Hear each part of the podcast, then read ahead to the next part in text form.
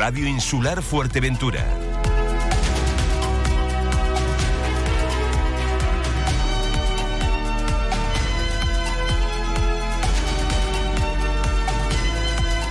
Importante pleno el celebrado este pasado viernes en el Cabildo Insular. Se tomaron importantes eh, acuerdos, pero también se asistió a la comparecencia de la consejera cesada, Sandra Domínguez, que daba, bueno, pues esclarecía o trataba de esclarecer al menos esas acusaciones, denuncias que había hecho públicamente en algún medio de comunicación, arrojando, bueno, pues ciertas dudas sobre cómo se estaba tramitando el Plan Insular de Ordenación de Fuerteventura y algunos expedientes relacionados con ordenación del territorio. Vamos a ver qué valoración hace de esas declaraciones el presidente del Cabildo de Fuerteventura, Sergio Buenos días. Buenos días, Pía, de los que nos escuchan. Bueno, la verdad es que hace dos semanas, eh, bueno, pues corría como la pólvora, ¿no? Eh, ciertas dudas que sembró la, consejera que luego eh, fue cesada, Sandra Domínguez, sobre cómo se estaba realizando esa tramitación del documento del planeamiento más importante de Fuerteventura, ese plan insular de ordenación del territorio, ¿no?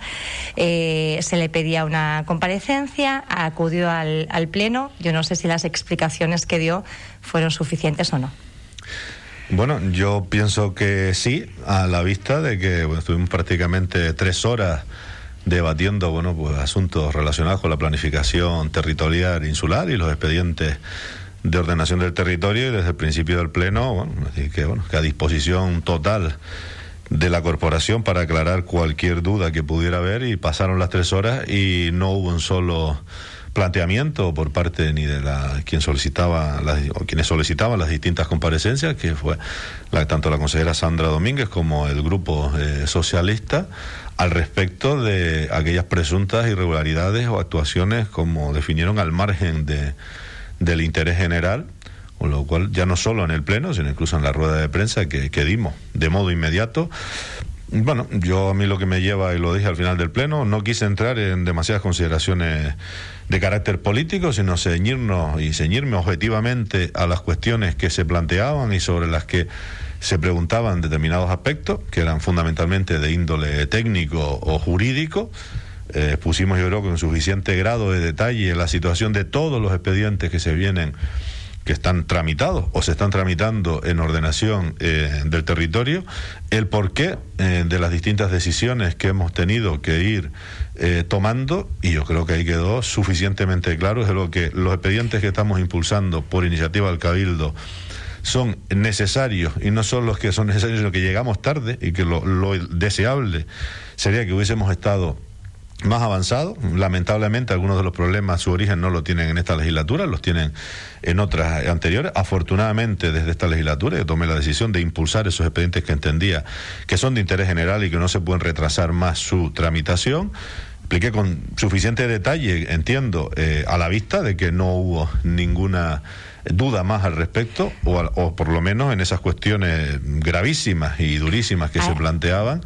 Y bueno, yo al final decía que igual esto perseguía más un una cuestión de, de desgaste político al presidente o una operación política que realmente, que realmente el fondo que, se planteaban.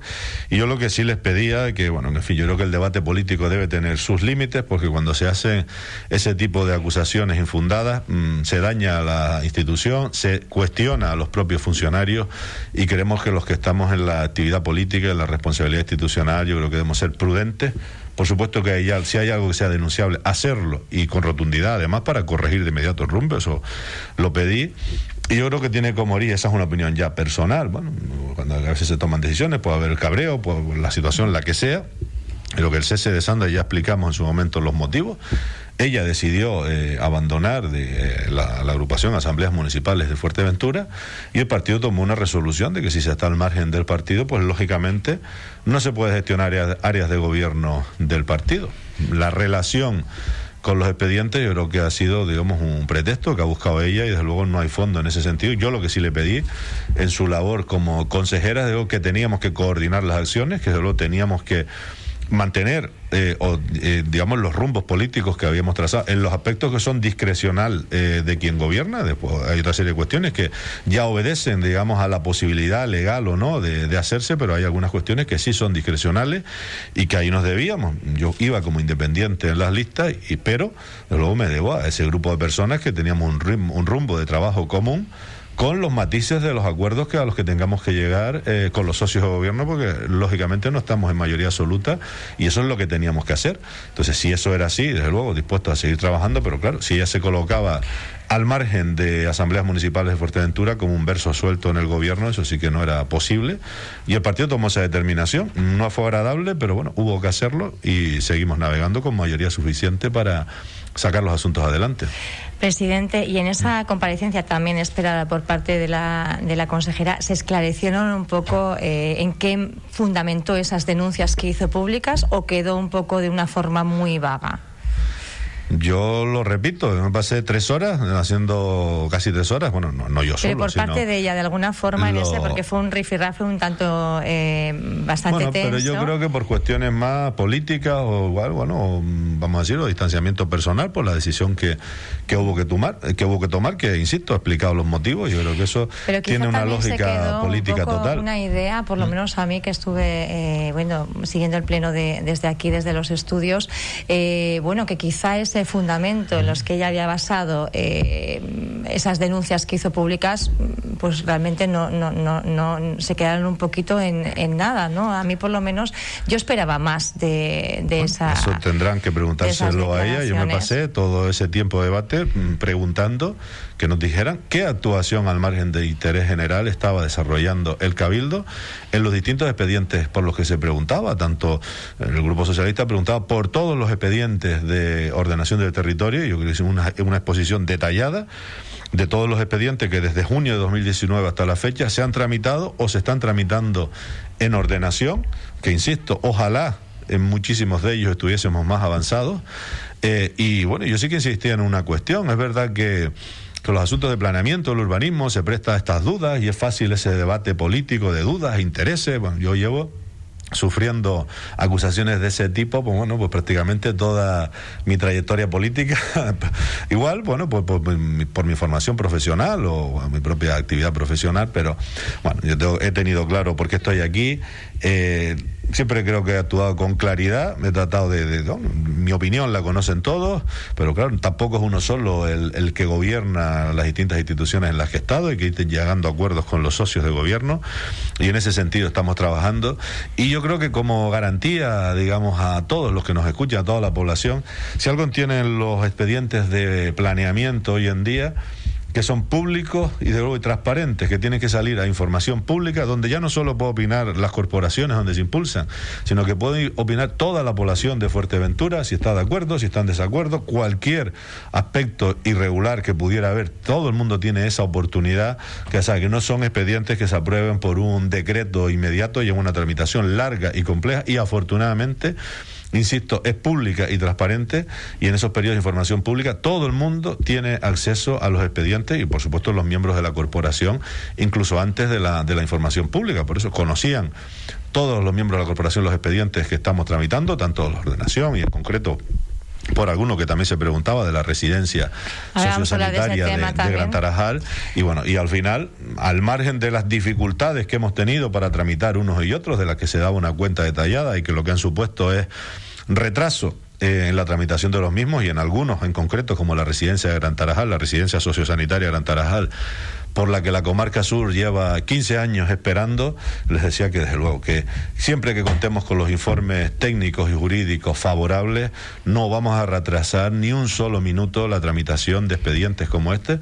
incluso habiendo aceptado el gobierno la creación de la comisión de investigación Eso donde era le dábamos una cuestión porque empezábamos toda la documentación para que de despejar dudas sobre la institución y, y, bueno al final acaba el propio pleno por unanimidad además dando impulso a la creación de esta comisión de investigación eh, por cómo se han ido eh, tramitando un poco todo el expediente que es eh, relativo a la residencia y también al centro de día.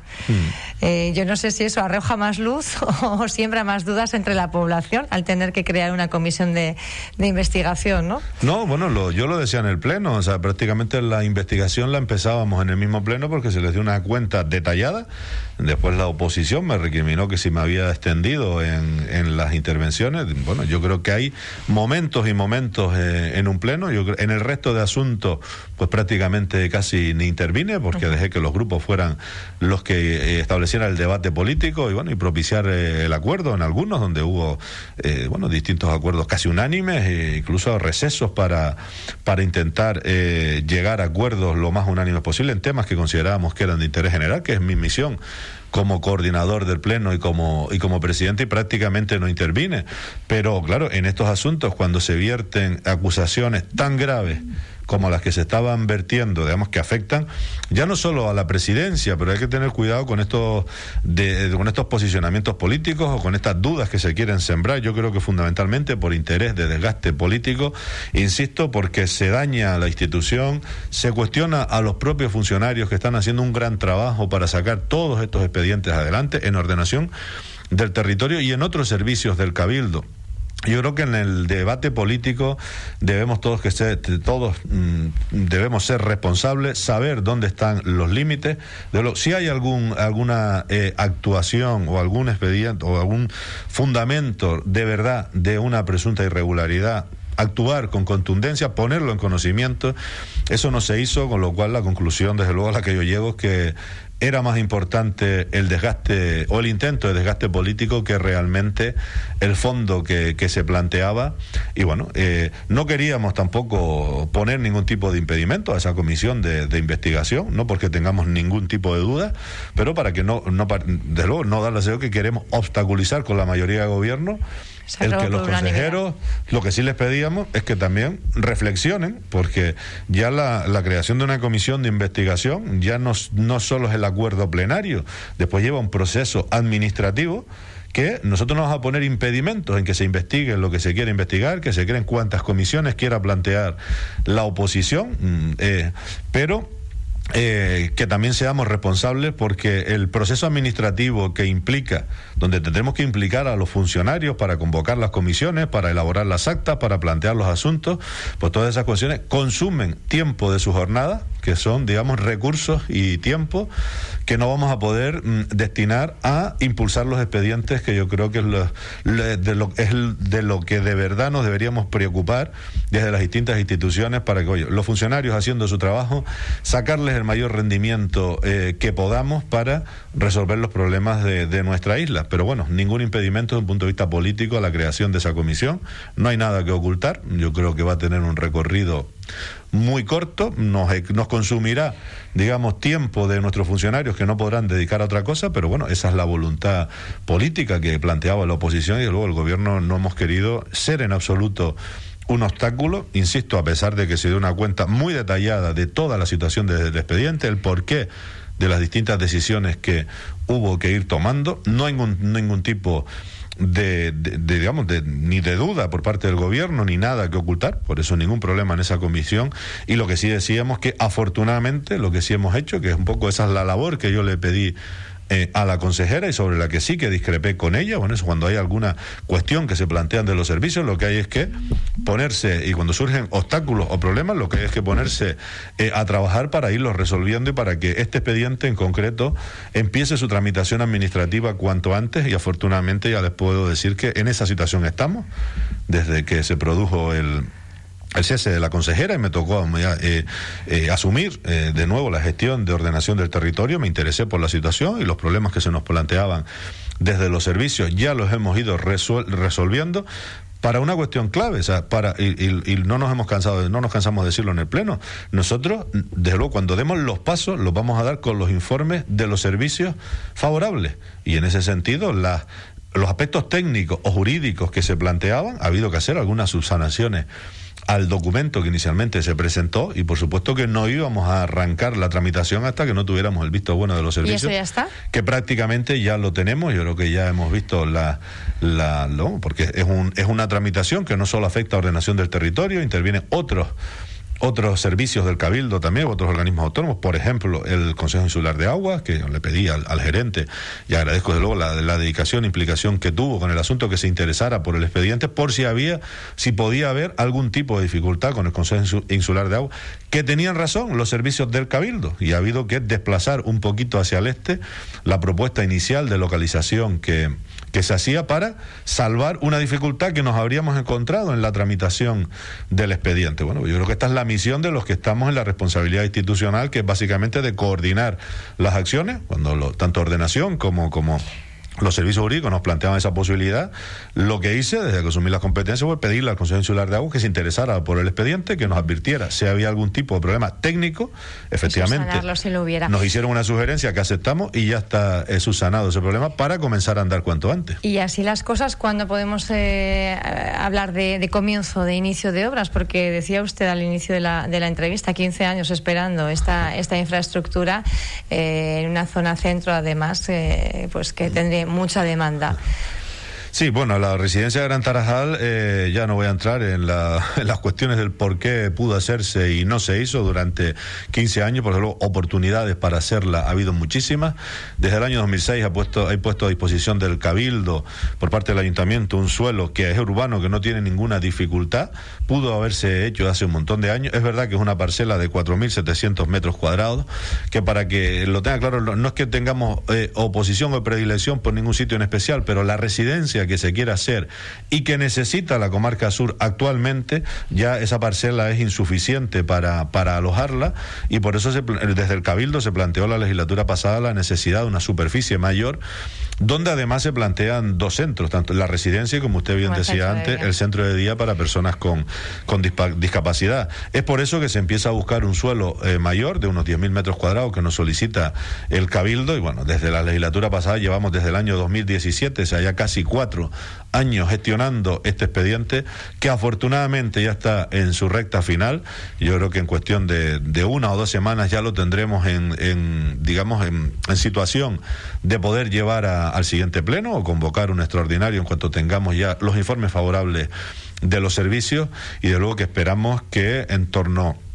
a unos seis, siete meses estemos ya en condiciones de poder estar licitando las obras de la residencia y a ver si durante el primer trimestre del año que viene están ya iniciadas las obras de ejecución de la de residencia. tendría luego? Bueno, pues le pongo como ejemplo, es un poquito menor que la de Puerto Rosario y si no recuerdo mal, la de Puerto Rosario estábamos con un plazo de un año de ejecución de las obras, con lo cual lo que esperamos es que durante el año que viene puedan, digamos, prácticamente culminarse las obras de la residencia sociosanitaria de Gran Tarajal y el centro de día donde, insisto, la comarca sur lleva esperando más de 15 años ya por este servicio esencial y necesario para la población de, de la isla. Bueno, y además en esa consolidación de algo que, bueno, muchas veces se cuestionó políticamente y vemos que al final es bueno para la isla, del modelo comarcal. Hay una residencia en Puerto Rosario al servicio de la comarca norte y afortunadamente ahora también vamos a tener otra para la, la comarca sur en Gran Tarajal para oye, las personas que estén, digamos, alojadas igual no son las que más sufren los desplazamientos, pero sus familiares sí, para acercar servicios tan importantes como este a todos los vecinos de Fuerteventura y que no que unos estén a 5 o 10 kilómetros y otros estén a más de 100.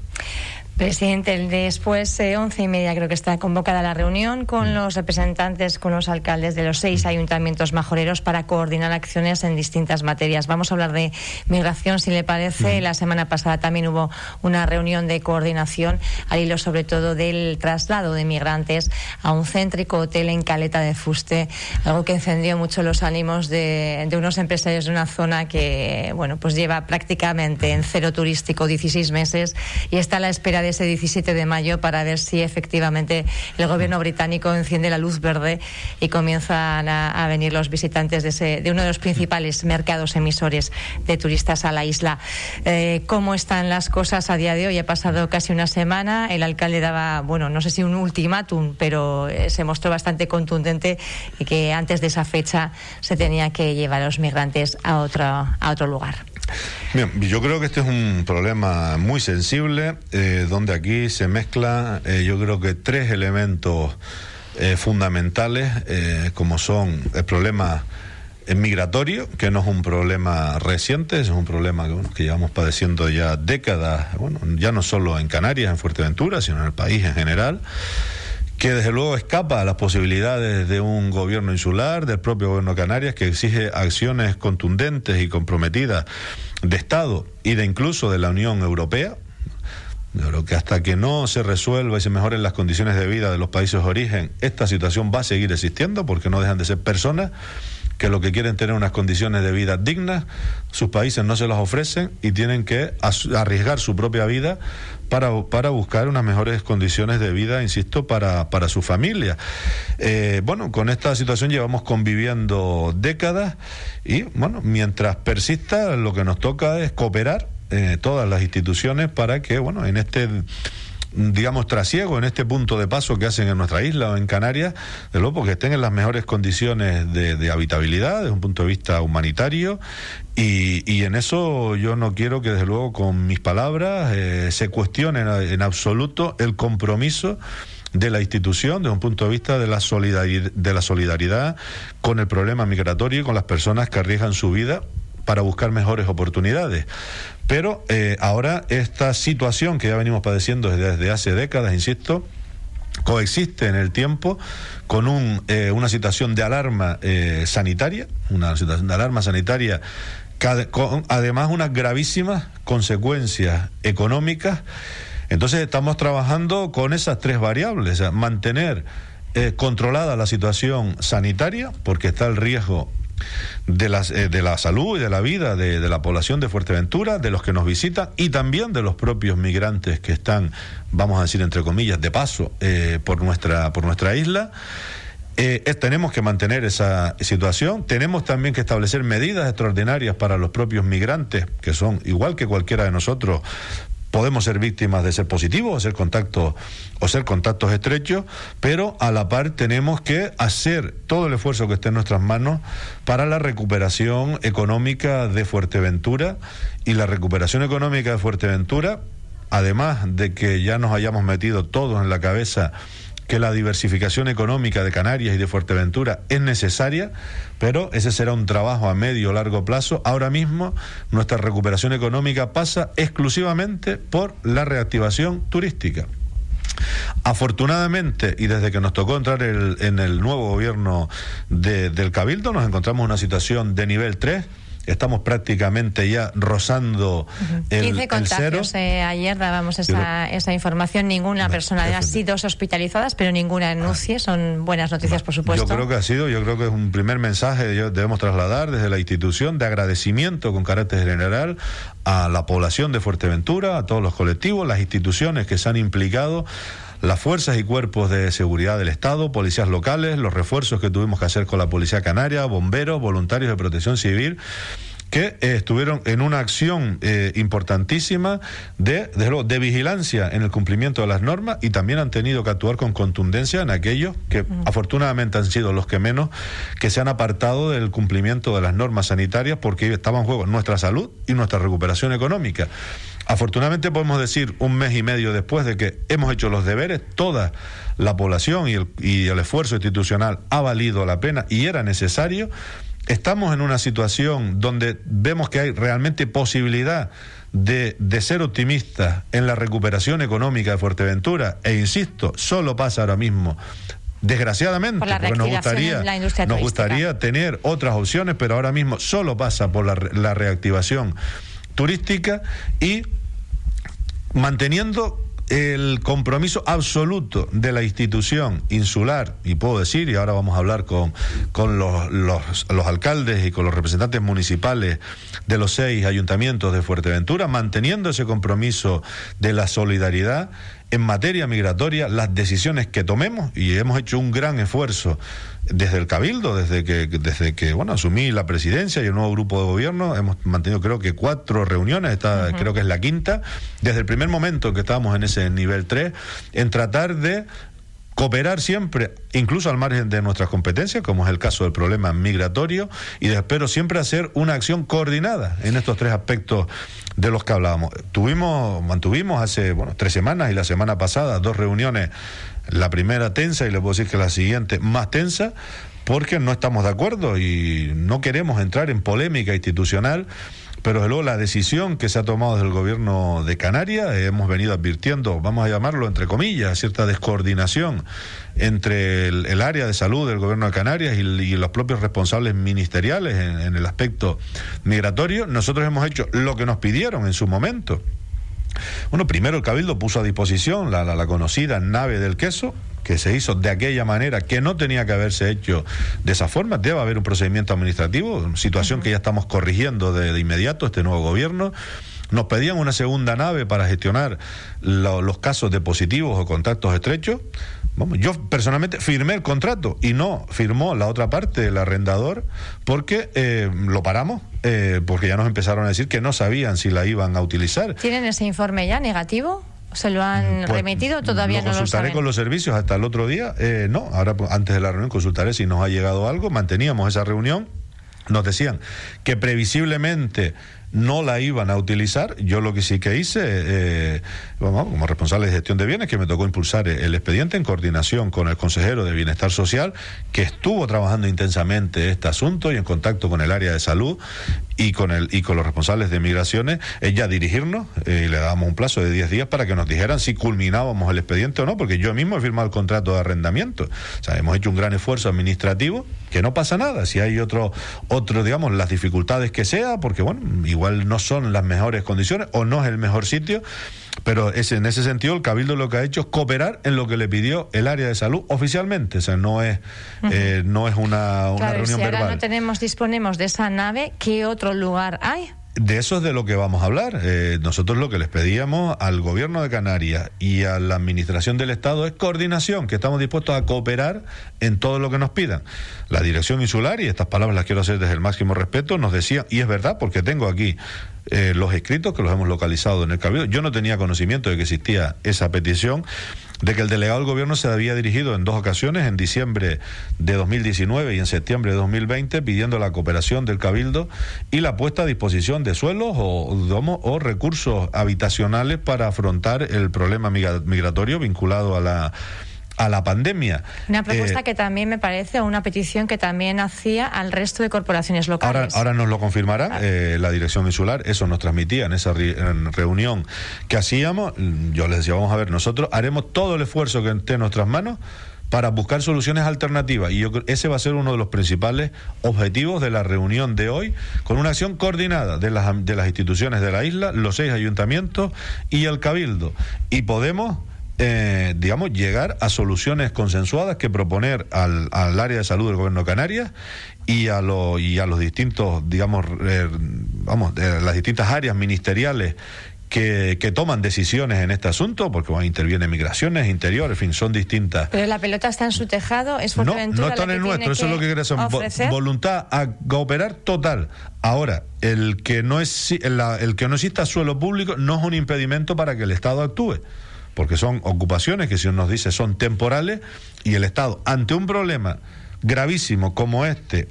que ya viene siendo grave desde hace décadas, acentuado con el problema sanitario, tiene mecanismos para actuar de inmediato. O sea que no es excusa que no haya suelo público a disposición de, porque a lo mejor donde esté el suelo público no son los sitios idóneos para establecer estos centros temporales el delegado del gobierno y el director insular, y yo creo que acertadamente, nos dicen que en política migratoria se quiere recurrir no a, a macrocentros, sino que haya pequeños centros y desde un punto de vista de la solidaridad territorial. Y estamos de acuerdo. Pero esos pequeños centros, y lo tratábamos también el viernes pasado en la FECAI, y se va a pedir una, una reunión más en este sentido para ver de verdad el compromiso del Estado. Entendemos que la solidaridad hay que entenderla no solo entre las Islas Canarias, tiene que ser una acción de Estado. Y esa solidaridad territorial la tiene que tener el Estado. Es decir, que el problema migratorio no lo puede resolver exclusivamente Canarias, entre las siete islas, sino tiene que ser el Estado en su conjunto. Estamos de acuerdo con esa política de centros pequeños que generen menos alarma social, que sean más fáciles de gestionar, pero repartidos por todo el país. Hablaremos ahora con los alcaldes a ver si hay eh, posibles localizaciones que todos veamos bien para sugerirles al Estado, que es lo que nos estaban pidiendo, para montar, y tiene que ser de inmediato, esas instalaciones temporales, que así nos lo trasladaba el Estado, que nos permitan contingentar esta situación sanitaria y desde luego, y eso sí lo decimos con rotundidad, en la postura del Cabildo sigue siendo firme no en las zonas turísticas. Y este no es un mensaje en absoluto insolidario, sino es un problema porque hay que buscar soluciones alternativas que por supuesto cumplan con todos los parámetros de dignidad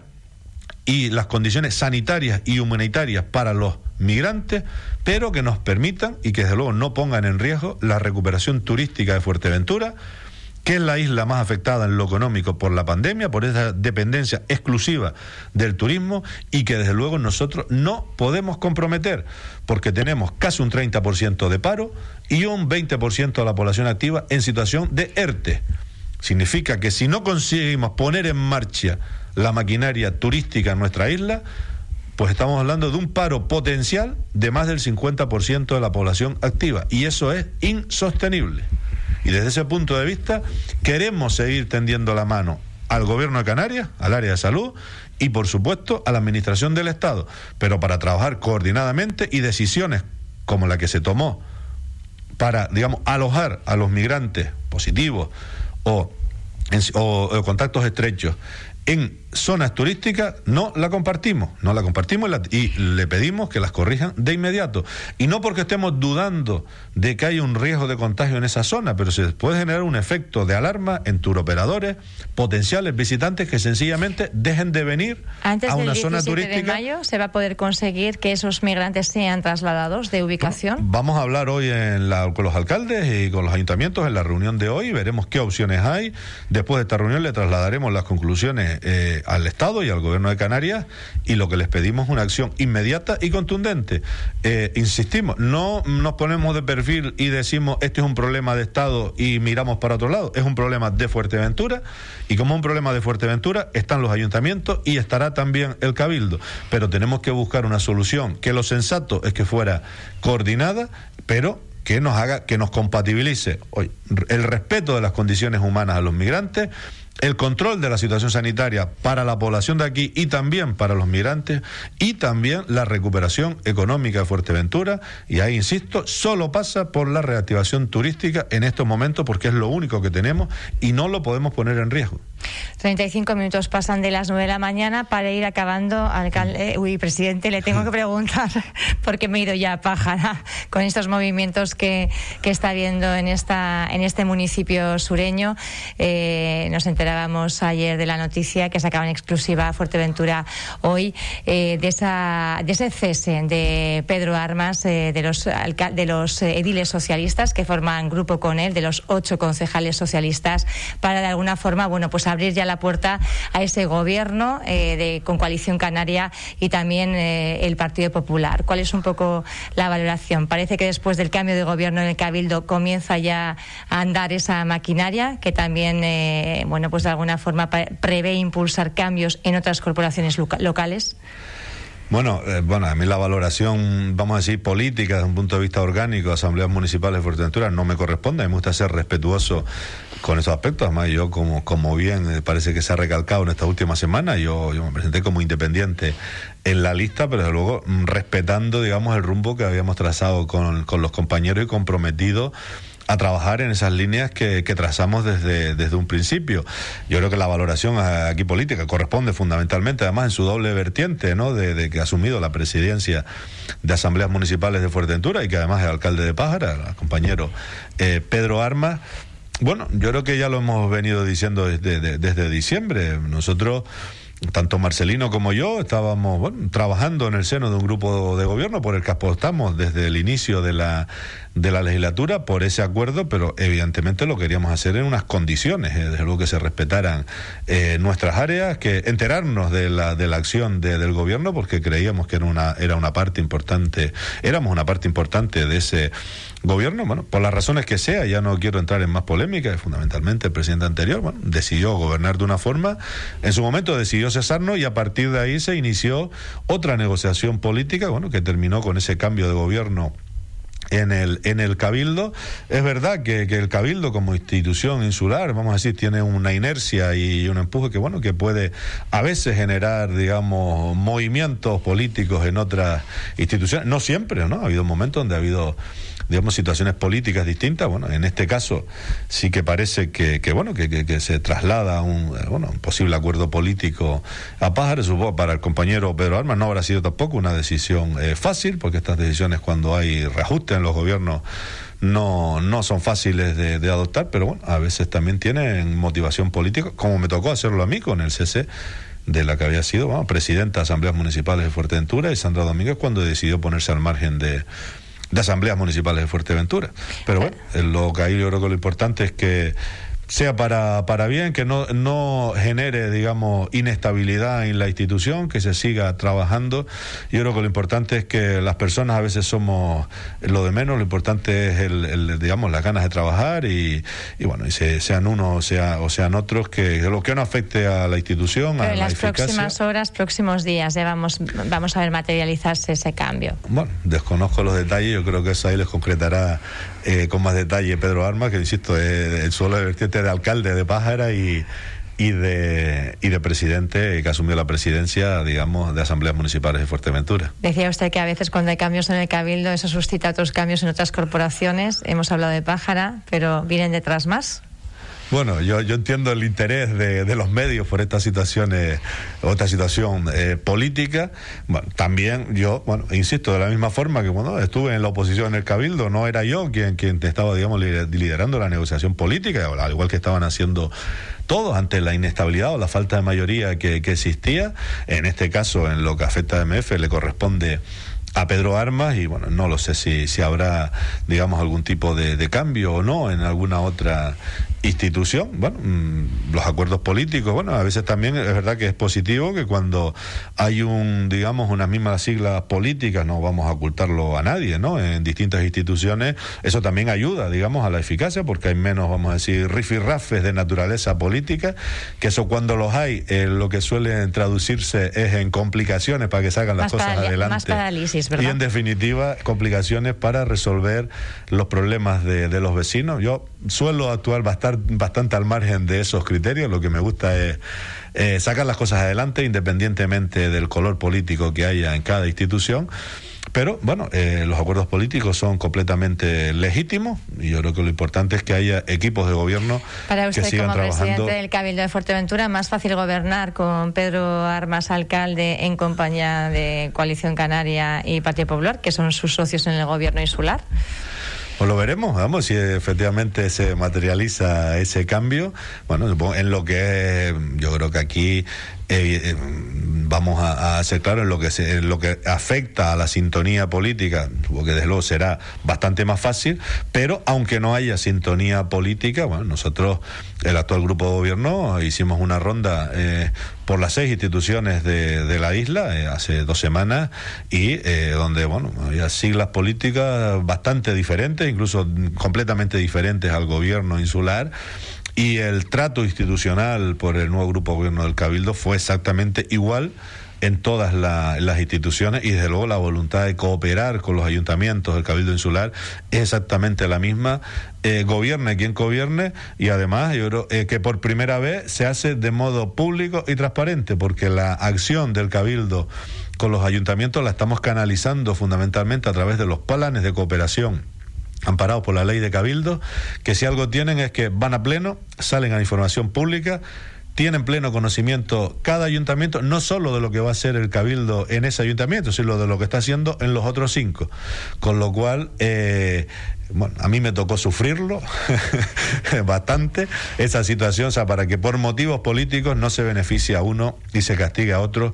porque en definitiva ahí lo que estaríamos es castigando a la población de esos municipios que no son culpables ni de los acuerdos políticos ni de las siglas políticas que gobiernen cada institución. Bueno, culpables en el sentido, en el sentido que se vota, pero a la hora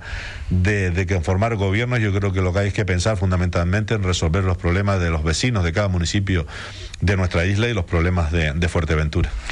Presidente del Cabildo, Sergio Lloret, eh, estaremos muy pendientes a ver qué ocurre en Pájara, porque mucho, mucho no nos ha desvelado, y también pendientes de esa reunión con los ayuntamientos para ver, bueno, pues cómo se va solucionando